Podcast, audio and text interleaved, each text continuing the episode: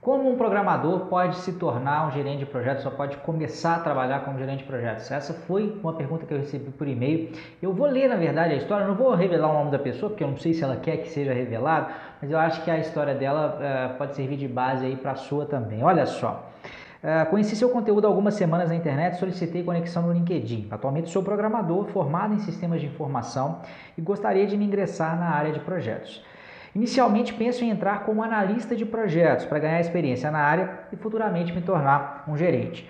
O meu grande problema é o medo por nunca ter atuado nessa área. É o mesmo medo que eu tive antes de entrar para a área de programação. Gostaria de saber com você se a minha ideia de entrar na área como analista é uma boa, o que preciso para entrar nessa área e como o seu curso pode me ajudar. Na verdade, ele está falando do curso preparatório para certificações PMP e CAPM. E no caso né, dessa pessoa, como ele ainda não tem experiência, seria a certificação CAPM. Mas vamos por partes. Ele deu dois possíveis caminhos aí, né? Ou melhor, ele até deu um possível caminho e eu vou falar a respeito de uma outra possibilidade. É, ele está pensando em começar a atuar como analista para depois dar o salto para gerente de projetos.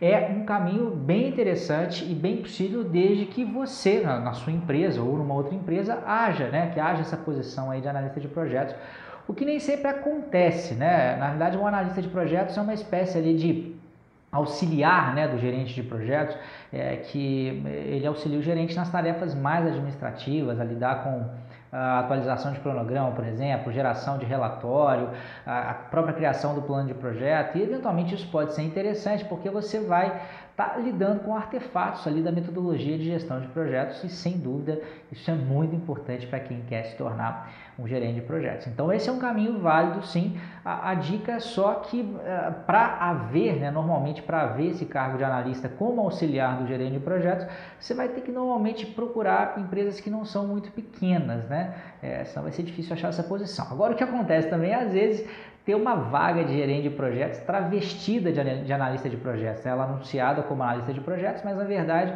é uma espécie de gerente de projetos menores ali, né? E pode ser também um caminho interessante é, é, para começar. Uma outra possibilidade, né, eu tinha falado de duas possibilidades, a outra que eu segui inclusive é você, dentro do seu trabalho, tentar ir assumindo é, responsabilidades maiores né, e mostrar né, para o seu chefe e para o seu superior que você tem vontade e condição de atuar como gerente de projetos. E às vezes o nome da sua posição também não vai ser gerente de projetos.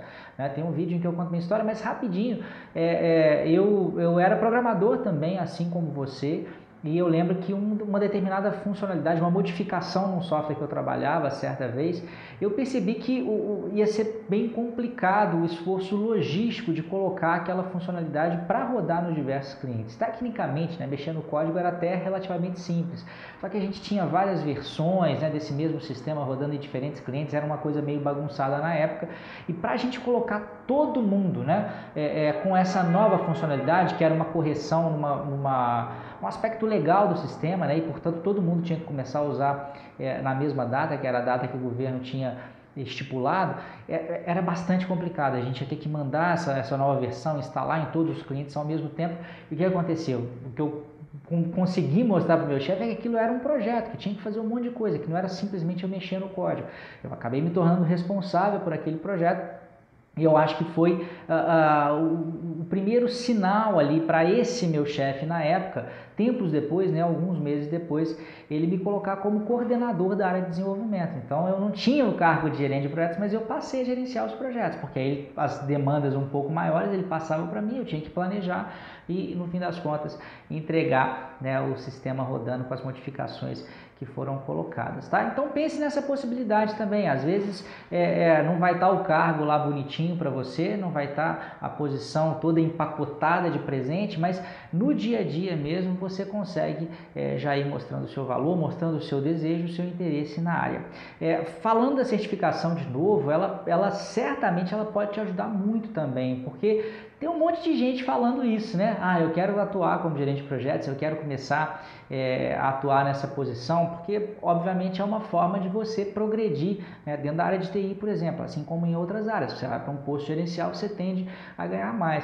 Então, diante de tanta gente né, querendo falar assim, ah, eu quero uma oportunidade como gerente de projetos sem eventualmente ter essa experiência, O que você pode fazer para se destacar das outras pessoas? É ter uma certificação, né? E eu acho que o valor da certificação CAPM, por exemplo, está justamente aí, né? nessas pessoas que ainda não têm experiência, mais do que simplesmente dizer que querem, né, que têm condição, mas o que estão dispostos realmente é, a assumir esse novo desafio é mostrar que querem, né? Porque ao se comprometer com uma certificação como a CAPM, você vai ter que estudar bastante, você vai ter que entender exatamente o PMBOK, vai ter que entender a lógica dos processos de gestão de projetos e certamente muita gente na hora que vê esse desafio vai falar assim, não, é, eu quero, mas não quero tanto. E você, se você quer mesmo, você pode sair na frente, tá? Então, a forma como o meu curso pode te ajudar, basicamente é isso, é te ajudando a ter essa certificação para mostrar para o mercado que você, mais do que querer, você está disposto a, a, correr atrás desse objetivo, tá bom? Se gostou desse vídeo,